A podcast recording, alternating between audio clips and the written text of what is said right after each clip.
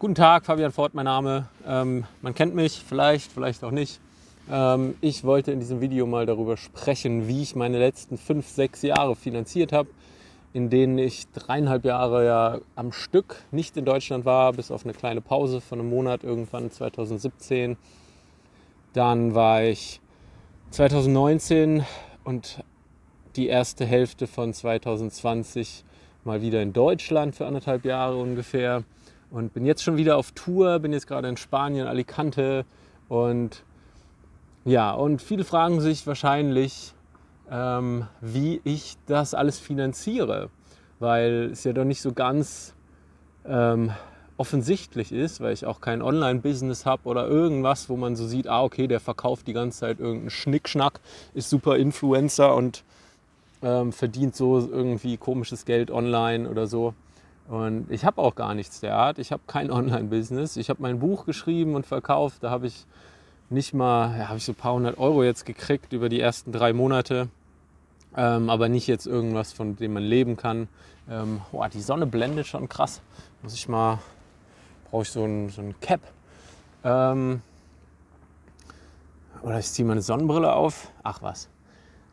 Ähm, ja, und es fragen mich schon immer wieder Leute so, ja, geht doch nicht. Und wenn Leute mich dann so anhauen und sagen, ja, ich kann das aber ja nicht, ich habe ja kein Geld, dann denke ich so, ja, ich habe größtenteils in den letzten Jahren zu Mindestlohn gearbeitet und eigentlich überhaupt ja keine speziellen Einkommen. Und ähm, es ist bei mir eher so eine Mindset- und Prioritätensache und das wollte ich mal ein bisschen erzählen. Und außerdem ist es heutzutage in Corona-Zeiten, vielleicht wird es halt schwieriger, halt um die Welt zu jetten. Man weiß es nicht, was jetzt passiert, aber vielleicht ist es halt eher so, dass man nicht mal schnell für zwei Wochen irgendwie nach Australien fliegt und wieder zurück. Ähm, Leute, die aber unbedingt reisen wollen, müssen sich dann eben was einfallen lassen. Und das ist vielleicht sowas wie mal länger reisen gehen, mal, mal ähm, ja, mal für ein halbes Jahr so ein Sabbatical machen oder ähm, eine gewisse Zeit halt so eine Auszeit nehmen oder kündigen und einfach los, so wie ich das immer mache. Genau. Ich fange einfach mal beim Anfang meiner Reise an. Ähm, 2015 war das, wo ich meinen großen Job in der IT gekündigt hatte. Und damals hatte ich Erspartes. Damals hatte ich, ähm, ich weiß gar nicht mehr wie viel, das war irgendwas zwischen 10.000 und 20.000 Euro. Ähm, vielleicht sogar ein bisschen mehr. Ich weiß es gar nicht so genau. Ähm, woher hatte ich dieses Geld? Ja, da kommt schon so ein bisschen Privileg und sowas in, äh, ins Spiel, weil ich hatte eben einen guten Job in der IT, ich habe studiert und danach eben so einen ziemlich guten Job im öffentlichen Dienst gehabt, wo man als Ingenieur ziemlich gut verdient hat. Und dann hatte ich aber, als ich diese Idee zu der Weltreise hatte, hatte ich nicht unbedingt Erspartes. Dann habe ich aber mein Auto verkauft. Dann hatte ich davon irgendwie 3.000, 4.000 gekriegt oder sowas. Dann habe ich mein Motorrad verkauft. Das waren nochmal 2.000 Euro. Dann habe ich irgendwie noch ein paar Schränke, bla bla bla verkauft. Dann habe ich irgendwas, irgendeinen Sparplan vielleicht aufgelöst und meine Konten zusammengelegt. Und plötzlich hatte ich echt einiges an Kohle. Und dann, ja, so ich habe dann auch so meine Versicherungen und sowas halt alles mal durchgeguckt zu der Zeit. Das war ein Monat oder mehr, das war zwei Monate Vollzeitjob, während ich noch gearbeitet habe, um meine ganzen Sparpläne, viele Versicherungen, Finanzen, bla bla bla durchzugucken, aufzulösen, weil ich keinen Bock mehr drauf habe und das eben zu behalten, was ich halt äh, vielleicht noch brauche, was im Endeffekt nur Krankenversicherung ist und Haftpflichtversicherung. Das ist auch, glaube ich, das Einzige, was ich jetzt im Moment am Laufen noch habe. Ähm, Genau. Das waren so die Anfänge und dann hatte ich halt schon so plötzlich Geld. Das schreckt jetzt vielleicht ein paar ab, weil die denken, ja, ich krieg niemals 10.000 Euro zusammen. Abwarten. Ähm, dann habe ich in neun Monaten nach der Kündigung habe ich nicht einmal eben Geld verdient und habe in neun Monaten Asien ziemlich viel Geld ausgegeben, weil ich es mir schon gut gehen lassen habe ähm, aber eben Sachen erkannt, die man auf Reisen machen kann, um sich nicht zu schnell zu verschulden. Warum habe ich eigentlich diesen Stöpsel im Ohr, wenn ich überhaupt nichts hören muss? So. Ähm, das war Workaway. Workaway, Up, nee, nicht Upwork. Ähm, ja, Workaway und so Urlaub für Hand, sowas gibt's. Es gibt so verschiedene Facebook-Gruppen und sowas wie workaway.info, Plattformen, wo Leute auf so einfach Familienhilfe suchen, um für die zu arbeiten. Und man kann dann da leben und kriegt Essen, also hat keine Ausgaben, keine Fixkosten oder sowas. Nur halt, was während ausgeht, während irgendwas macht, dann muss man halt schon was bezahlen. Aber man, man behält sein Geld bei sich. Und das ist eine Möglichkeit, wie ich die ersten paar Monate in Indien auch verbracht habe und somit eigentlich so gut wie keine Ausgaben hatte in den ersten zwei, drei Monaten in Indien, weil ich erstmal einen Monat, so ein paar Wochen auf so einer Farm war, wo man echt, das war mitten im Nirgendwo von Maharashtra. Und da habe ich mit so einem Typ zusammen gewohnt und habe dem bei seinem Garten- und Bauprojekten geholfen. Und ich habe die geilsten indischen Sachen kennengelernt, die urauthentischste indische Küche und sowas. Und habe dafür nichts bezahlt, weil ich ihm halt geholfen habe. Das ist so Hand gegen Geld, äh, Hand gegen ja, Kost und Logis. Und Workaway kann ich so empfehlen, habe ich jetzt in Spanien die letzten zwei, drei Monate auch wieder gemacht und auf Permakulturprojekten sau viel gelernt. Voll interessant und man behält sein Geld bei sich. Voll wichtig. Und so Sachen gibt es überall auf der Welt. Es muss nicht auf einer Farm sein. Man kann Projekte, äh, Projekten beitreten, die irgendwie irgendwas machen, die, die international was verbinden oder so. Ich war ja Canyoning Guide. Ich war Surf, quasi Surflehrer bei Freunden in Indien für einen Monat, konnte dafür kostenlos bei denen wohnen, als die, als die kurz weggefahren sind, also Urlaub gemacht hatten. Und habe dann die als Surflehrer vertreten und habe dann da auch wieder keine Miete bezahlt oder so. So Sachen gibt es dauernd, gibt es überall auf der Welt, muss man nur suchen, machen. Also das ist zum Beispiel eins, wie ich mein Geld auf Reisen bei mir behalte. Zweitens, ähm,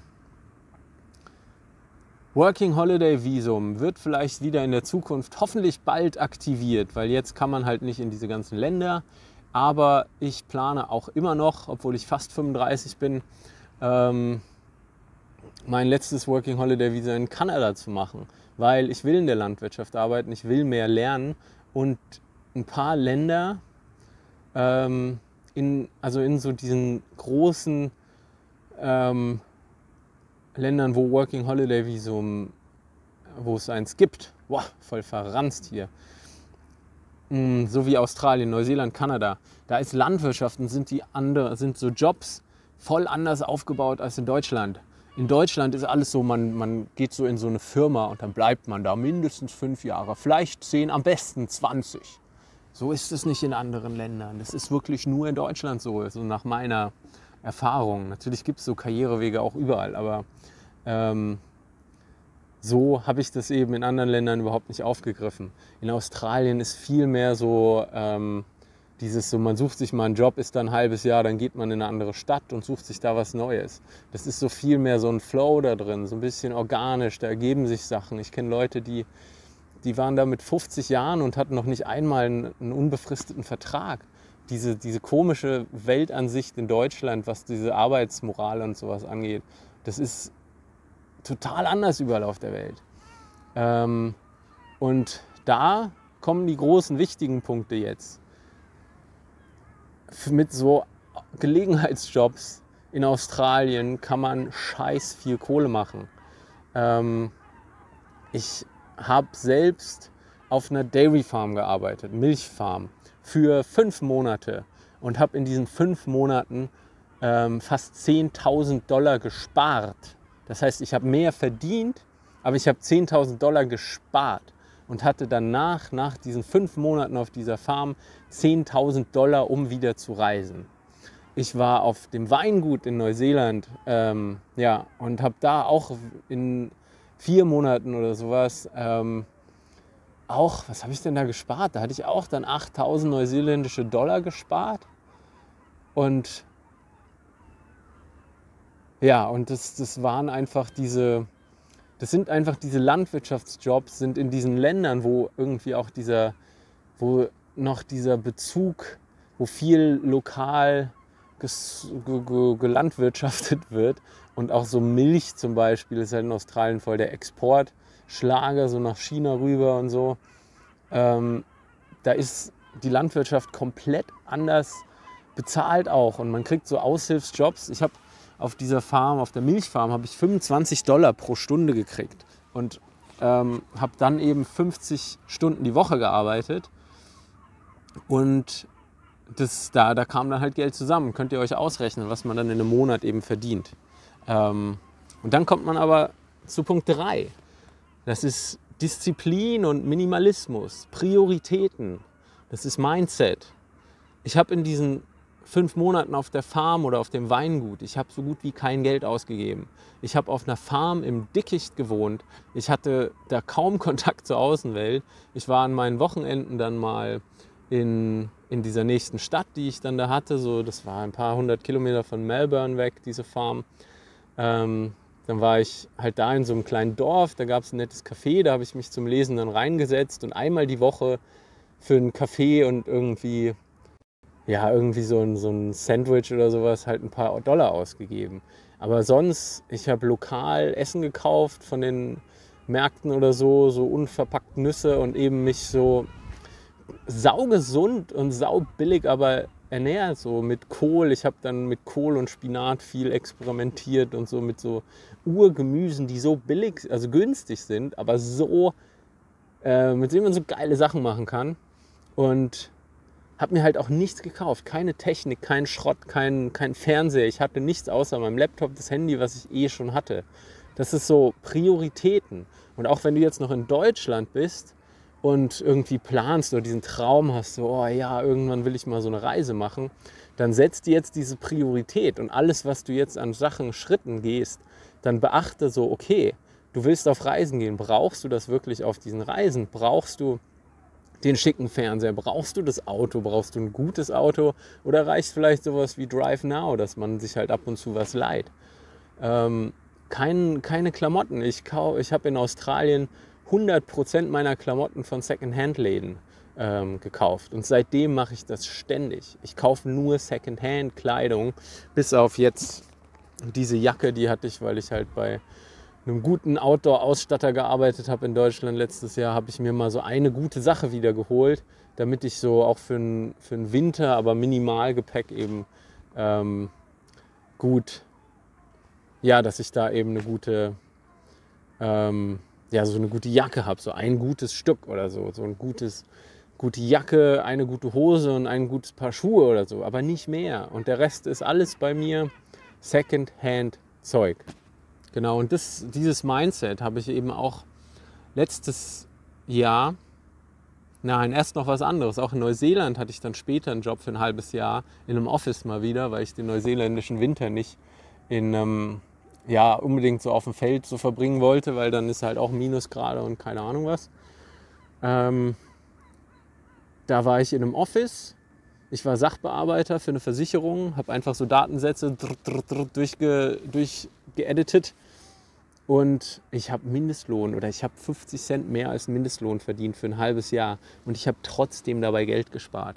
Ich habe die beschissenste Bude mir genommen für 70, 60, 70 Dollar pro Woche. Das ist dann äh, 7, 14, 21, 28, 280 Neuseeland-Dollar pro Monat für, für ein eigenes Zimmer in so einer total Bruchbuden-WG, wo so ein, ein crazy ähm, Heavy Metaler gewohnt hat, der ähm, Opern komponiert oder so. Und so einen verrückten Typ, der immer nur gesoffen hat. Das war aber geil, weil es war einfach, es war billig. Ich wollte auch nicht sein. Ich wollte in den Cafés sein. Ich, hab, ich wollte irgendwie anders, also das war mir nicht wichtig, dass meine, meine Wohnung dann schick ist. Und das hat mir eben ermöglicht, mit Mindestlohn trotzdem Geld anzusparen. Ich habe in der Zeit halt auch nichts gekauft. Das ist so die Priorität.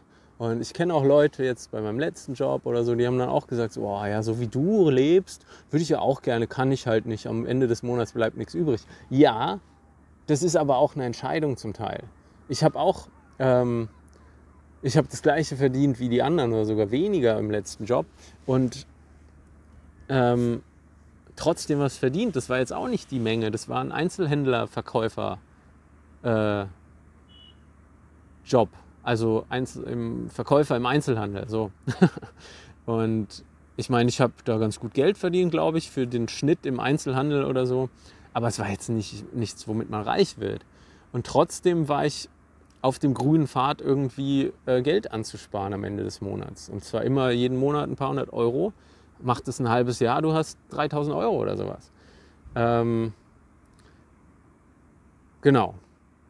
Das ist so diese Disziplin, das ist die Priorität, das ist dieses ähm, alles in den Dienst von dem, was man dann wirklich machen will. Und ich, ich schaffe mir diese Freiheit eben dadurch, dass ich die Disziplin, auch wenn ich so arbeite, eben so durchziehe und mich nicht eben mit so kleinen Sachen, nicht dauernd schick essen gehen und sowas. Ähm, aber dann nächster Punkt, trotzdem wie im Luxusleben. Du willst ja nicht dein Leben lang irgendwie für die eine Reise ein halbes Jahr, willst du ja nicht die ganze Zeit alles zurückstecken und nie irgendwie dir was gönnen so fühle ich mich überhaupt nicht. Ich fühle mich so, als hätte ich die letzten sechs Jahre auf Reisen oder in Deutschland eigentlich fast wie ein König gelebt. Aber man muss eben tweaken und gucken, was ist es, das ich wirklich will?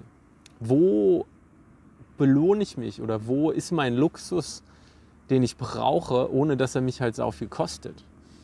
Da fängt auch dieses, ähm, das ist so Lifestyle-Geschichten. So, ich gehe super gerne ins Café, mein ganzes Buch ist fast ist, ist, ist ein Cafés in München entstanden. Und die Cafés in München sind nicht billig. Wenn du weißt, dass da eine Tasse Kaffee äh, meistens 4,50 Euro kostet, in so schicken Cafés, wo man auch Internet hat und mal sitzen kann, das ähm, ist jetzt nicht unbedingt ja, der günstigste Ort zum Sein und Leben.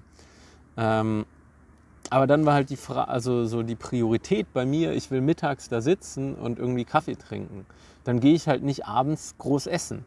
Und ich gehe auch nicht hin und bestelle dann irgendwie Ex-Benedict mit, mit Avocado und bla bla bla für irgendwie 12 Euro. Nee, ich gehe dann hin, trinke einen Kaffee und vielleicht ein Stück Kuchen oder einen Cupcake, der halt gerade mal 2 Euro kostet, im Gegensatz zu den fetten Gerichten.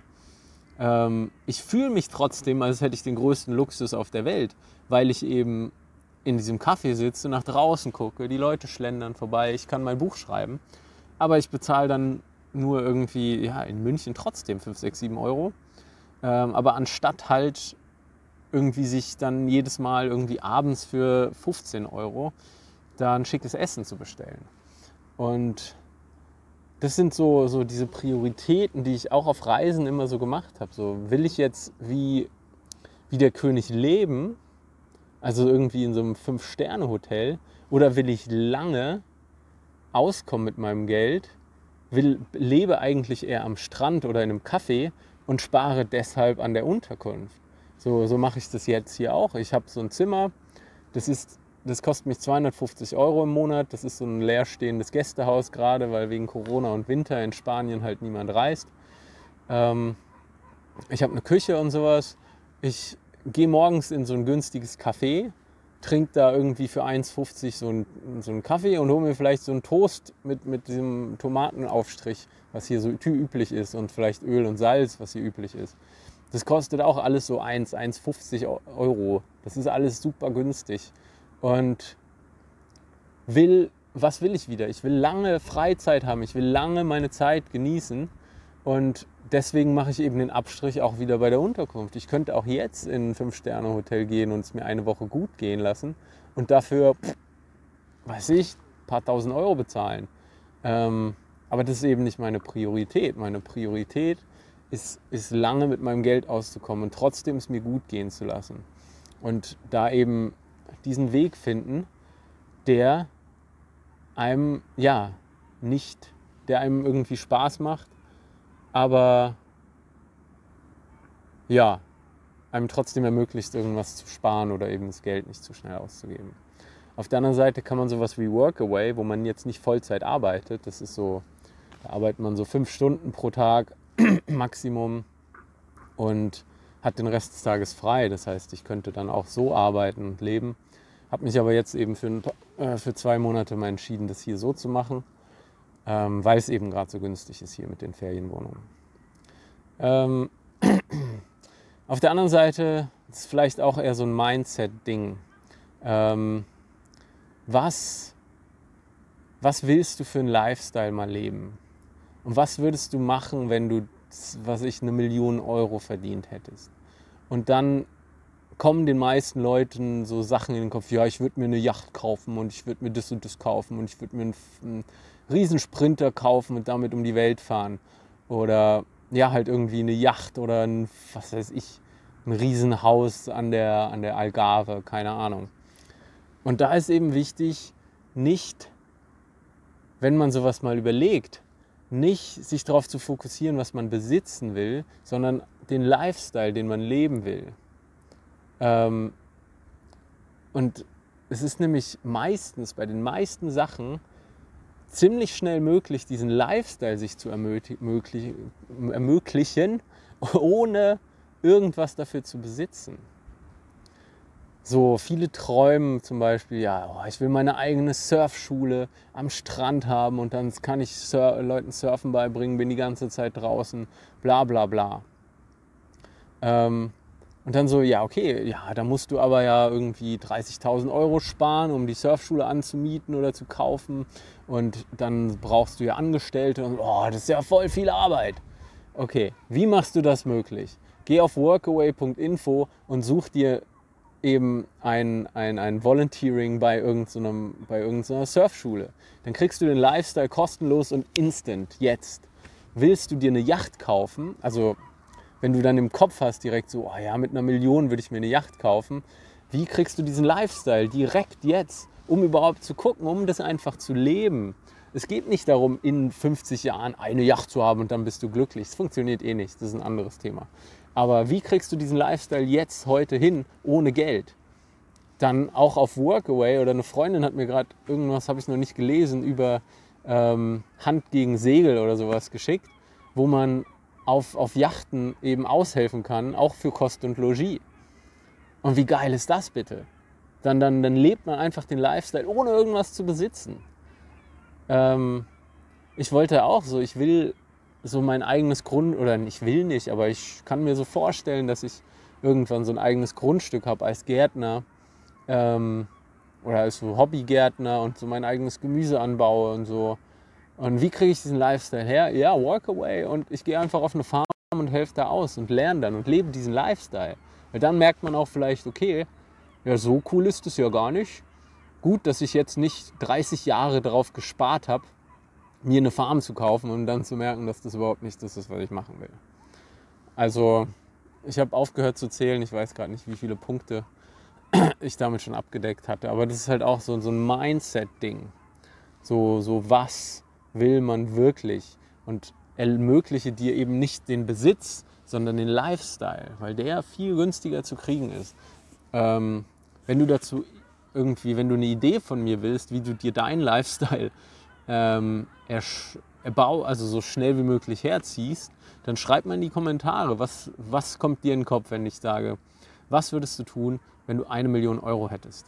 Ich wette, ich sage, ich finde irgendwas, wie du dir den Lifestyle darum, was du sagst, ähm, eben schneller an Land ziehen kannst, ohne da irgendwas, ohne da Millionen alt ausgeben zu müssen. Und ja, es gibt so viele Möglichkeiten zu leben und sowas. Und da ist für jeden irgendwie was dabei, was aber halt nicht Millionen Euro kostet.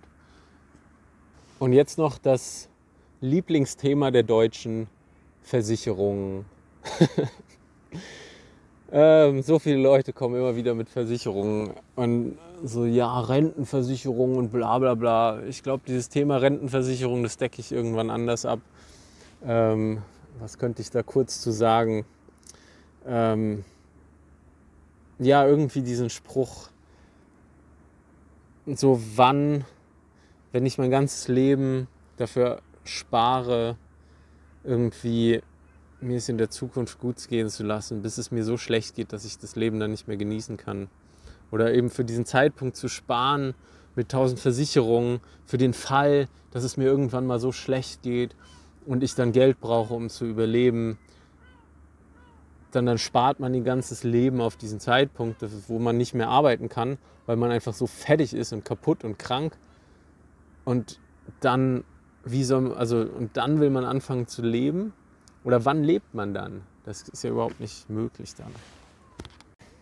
Und dazu ist auch noch zu sagen, die meisten Leute gucken dann auf ihren Gehaltscheck und gucken, wie viel deine Krankenversicherung kostet und kriegen dann direkt einen Schiss, weil sie sehen irgendwie 300 Euro für die Krankenversicherung jeden Monat rausgeht oder 400 oder wie auch immer, wie viel man halt verdient. Und dann ist ja ein Prozentsatz davon. Und dann, dann kriegt man diesen Schock, so, oh, wie soll ich denn das auf Reisen finanzieren? Dann brauche ich ja alleine für die Krankenversicherung schon irgendwie 10.000 Euro im, im Jahr oder so. Und das ist halt der größte Schwachsinn. Ähm, Langzeit, Auslandskrankenversicherungen kosten einen minimalen Bruchteil von dem, was eine Krankenversicherung in Deutschland kostet. Ich hatte von der Hanse Merkur die Langzeit-Auslandskrankenversicherung in der Pro-Version ohne Kanada und USA. Und das hat mich irgendwie 80 Euro im Monat gekostet. Und das war die Deluxe-Variante davon. Mit Zahnersatz, mit allem drum und dran, was man eben so ähm, verdienen, also was, was es noch so für Möglichkeiten gibt. Und die Versicherung hat mir alles bezahlt. Ich war im Krankenhaus für fünf Tage in, in Bali und ja, Aufenthalt. Und die haben einfach alles übernommen, direkt sogar. Die haben sich mit der Versicherung aus, äh, in, das Krankenhaus hat die Versicherung kontaktiert und dann hat es direkt bezahlt. Das waren 8000 Euro oder sowas in, ja, in einer Woche Krankenhausaufenthalt. Einfach bezahlt. Ähm, jetzt gerade habe ich auch wieder von der Hanse Merkur, weil ich sau zufrieden war, weil die haben alles bezahlt ohne, ohne eine Nachfrage. Ähm, habe ich diese Jahresversicherung, Auslandskrankenversicherung und habe mich eben in Deutschland abgemeldet. Man muss immer beweisen, dass man dann nicht mehr in Deutschland ist. Ähm, und man darf eben dann auch nur jedes Jahr, während man aus, mit einer Auslandskrankenversicherung versichert ist, darf man vielleicht auch nur ein paar Wochen pro Jahr nach Hause. Aber ähm, genau, jetzt habe ich die Einjahresversicherung, die kostet noch weniger. Die kostet 35 Euro oder sowas im Monat. Und ich nehme mal an, ich war jetzt einmal beim Arzt wegen meinem Knie vor ein paar Monaten und das haben die auch einfach übernommen. Es war jetzt nur 20 Euro oder sowas in Frankreich für so eine Mini-Pauschale da. Und deswegen sich da eben auch keine Sorgen machen, weil die, die Kosten, wenn man unterwegs ist, sofort eben auf ein Minimum runtergehen, wenn man seinen Cut in Deutschland eben ordentlich macht.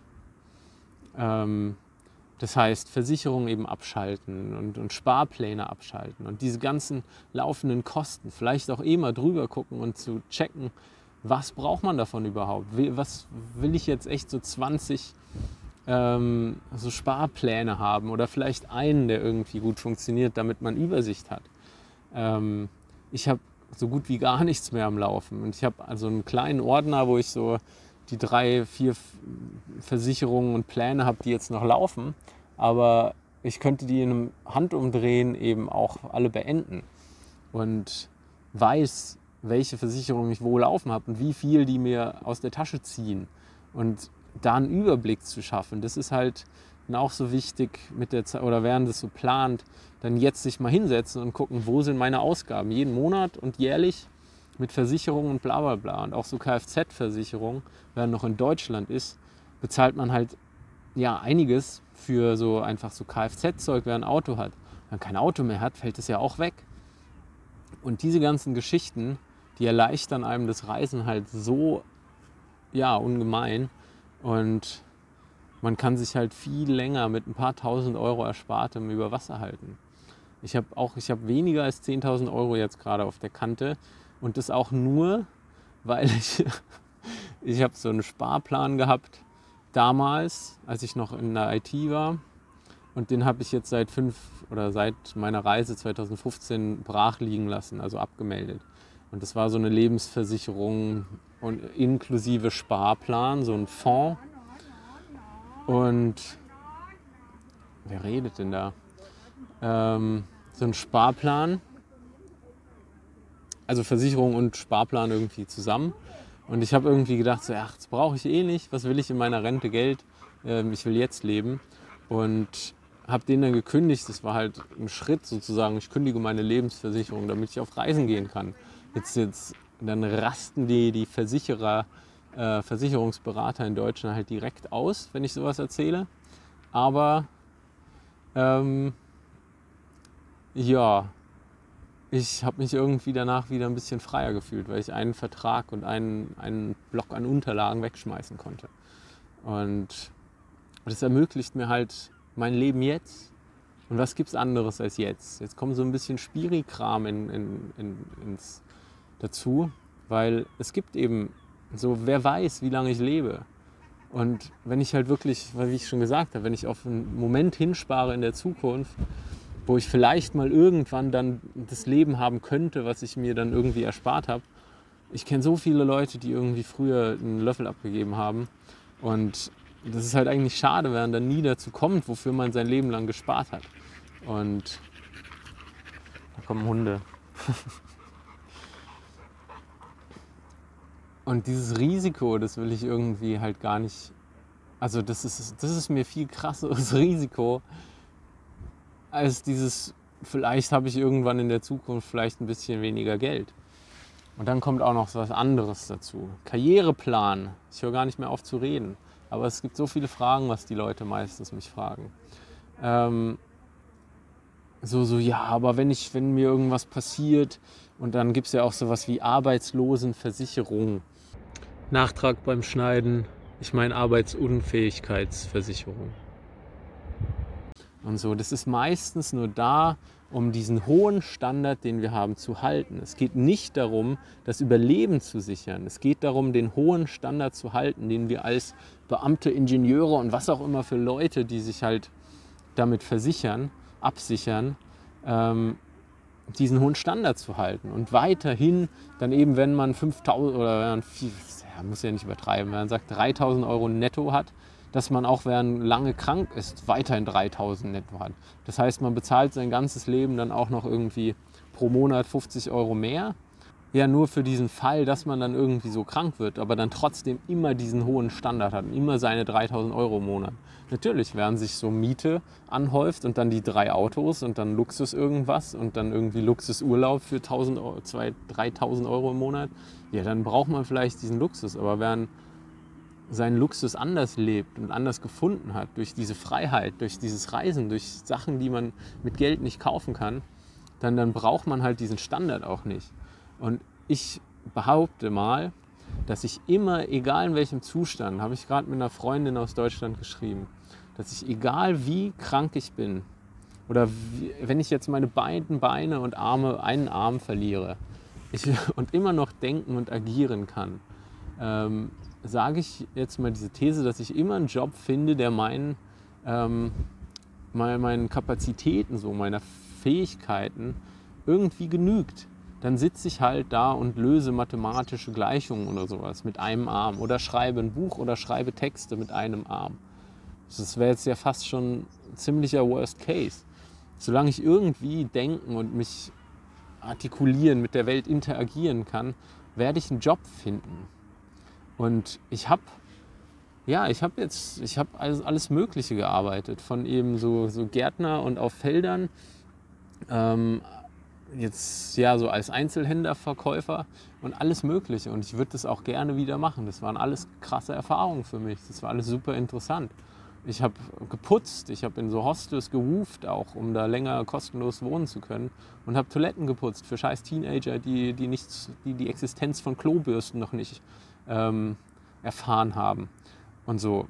Und wenn man dieses, ja, das ist so eine ganz andere Definition von Luxus. Und da kommt dieser Spruch, den ich irgendwo gelesen habe, letztens bei Instagram habe ich es gepostet.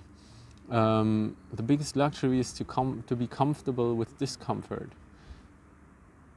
Das kommt da auch so mit ins Spiel. So, so, wer einfach bereit ist, alles zu tun für seine Träume und Wünsche, dann kann man, dann ist das Geld und dieser, dieser, dieser klassische Luxus, so, so sich bedienen lassen und ein schicker, schickes Sofa und ein schickes Eigenheim irgendwo in, in der Vorstadt, ist für mich dann überhaupt nicht mehr relevant.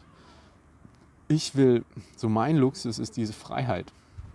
Und deswegen tue ich alles dafür, dass ich mir das so möglich machen kann. Und das, und wie gesagt, das habe ich mir mit größtenteils in den letzten Jahren Mindestlöhnen und Landwirtschaftsarbeitsgelöhnern, Löhnen ähm, ermöglicht, mir mein Leben so zu finanzieren. Und das würde ich sagen, können doch recht viele. Und das ist jetzt schon natürlich ein deutsches Privileg, aber ein deutsches, nicht ein super fancy Privileg.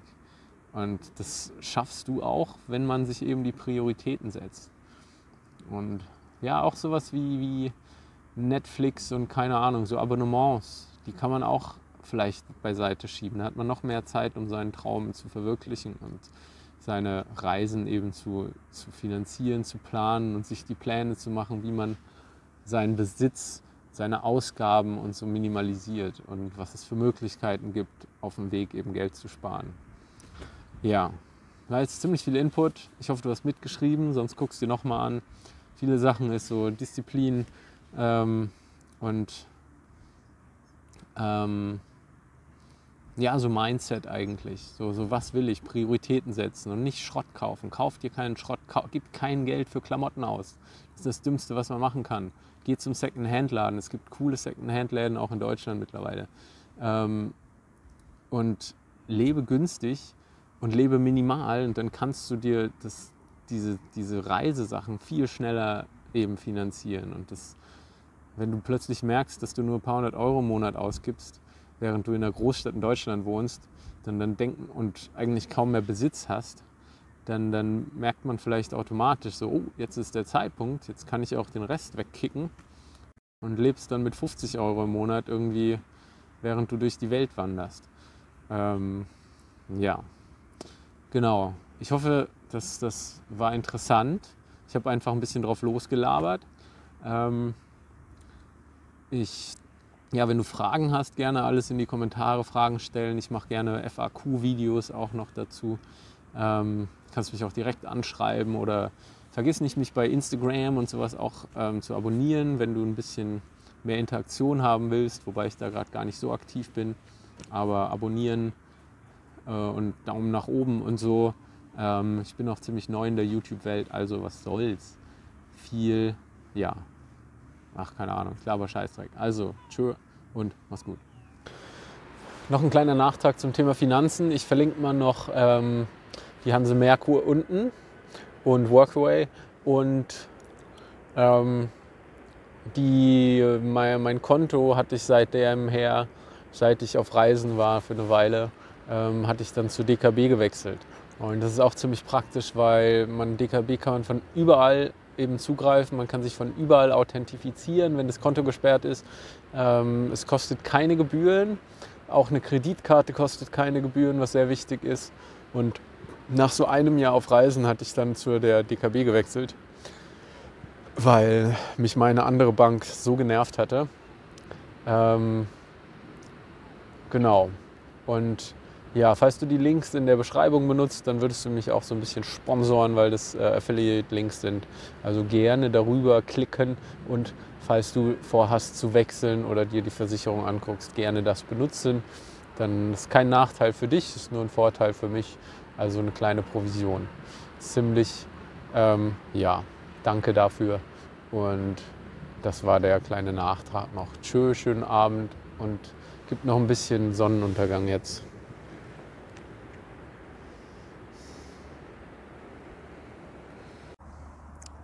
Hi, ich bin's nochmal. Erstmal danke dafür, dass du das Video bis zum Ende geguckt hast. Und wenn dir es gefallen hat, dann gerne den Kanal abonnieren und mir einen Daumen nach oben da lassen. Und um mich zu unterstützen, gerne das Video teilen mit deinen Freunden und Bekannten. Also danke fürs Zusehen und bis zum nächsten Mal. Tschüss.